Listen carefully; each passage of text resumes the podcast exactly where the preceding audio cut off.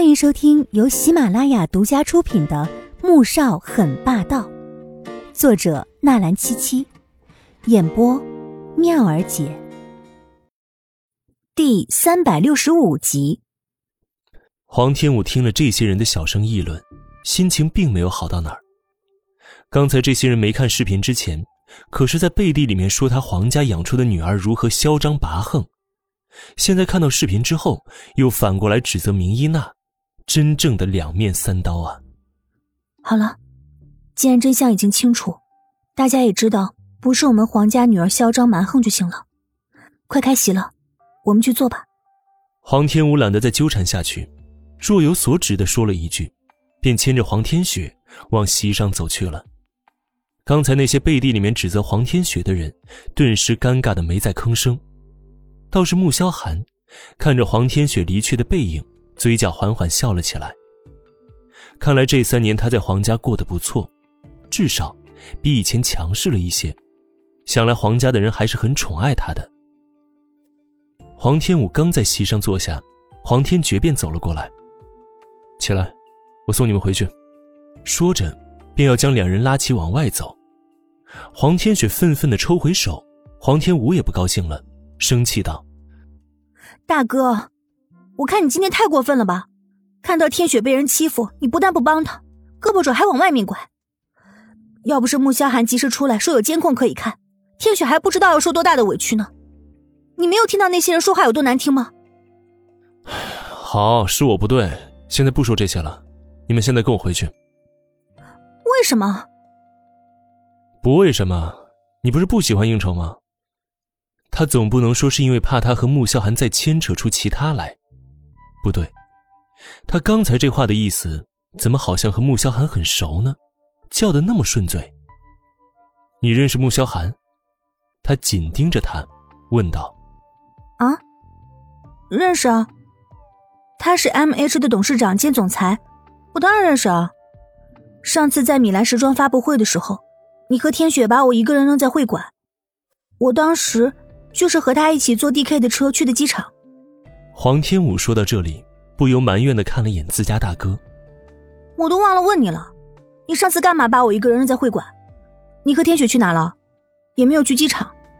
黄天觉觉得头都要大了，他原本想问他怎么和穆小寒认识的，可现在，却被他质问起了自己和天雪的事情。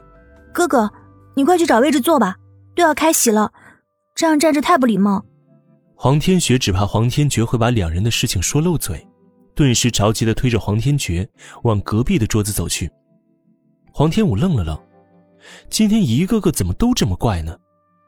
没多久，黄天雪又回来了，脸色却是红扑扑的。你脸怎么那么红？嗯，太热了。黄天雪低下头掩饰自己的心虚。黄天武没再多想，开始看向四周。只是当目光落在对面席上时，嘴角的笑意。缓缓凝住了，心情顿时沉了下来。左宝丽来到穆家之后，一直陪着左夫人在二楼看着魏秀秀、明夫人以及另外几位老太太打麻将，而这次说是穆家寿宴，但是暗中趁机相亲的却有好几家。左宝丽这次被左家从 H 国叫回来，就是和穆萧寒相亲的。在回来之前，左宝丽就看过有关穆萧寒所有的新闻。对于穆萧寒的痴情，这一点倒是深得他心。他又看了一下穆萧寒那位死去的妻子，长得倒是有几分姿色，但他相信，以自己的手段和本事，迟早会让穆萧寒忘记一个死人的，把心思全都放在自己身上。只是到了穆家之后，却一直没有见到他本人，直到开席。穆总，你们 M H 还招员工吗？左宝丽在魏秀秀介绍之后，便笑得明媚的主动和穆萧寒搭起话。穆萧寒坐下之后，便开始寻找黄天武的身影，以至于左宝丽说话时并没有听见。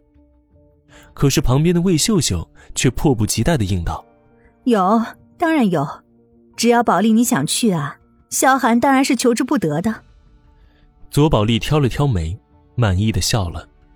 看来她还是很受未来婆婆的喜爱，既然如此，她就更要好好的抓紧这个男人了。穆萧寒并不知道自己已经被旁边几个女人视为了未来的结婚对象，目光在宾客席上穿梭着。萧寒哥，待会儿吃了饭，我们不如去楼上打牌吧。左宝丽直接改了称呼，穆萧寒却依旧没有理会。左宝丽笑意盈盈的等待着他的回答，可半晌，男人根本没有看他一眼，这让他脸上的笑容再也挂不住了。魏秀秀在一边瞧得心急，又说道：“宝丽呀，萧寒不打牌的，不如吃了饭，你去他房间里坐一坐吧，就在四楼。”本集播讲完毕，感谢您的收听，记得点赞订阅哦。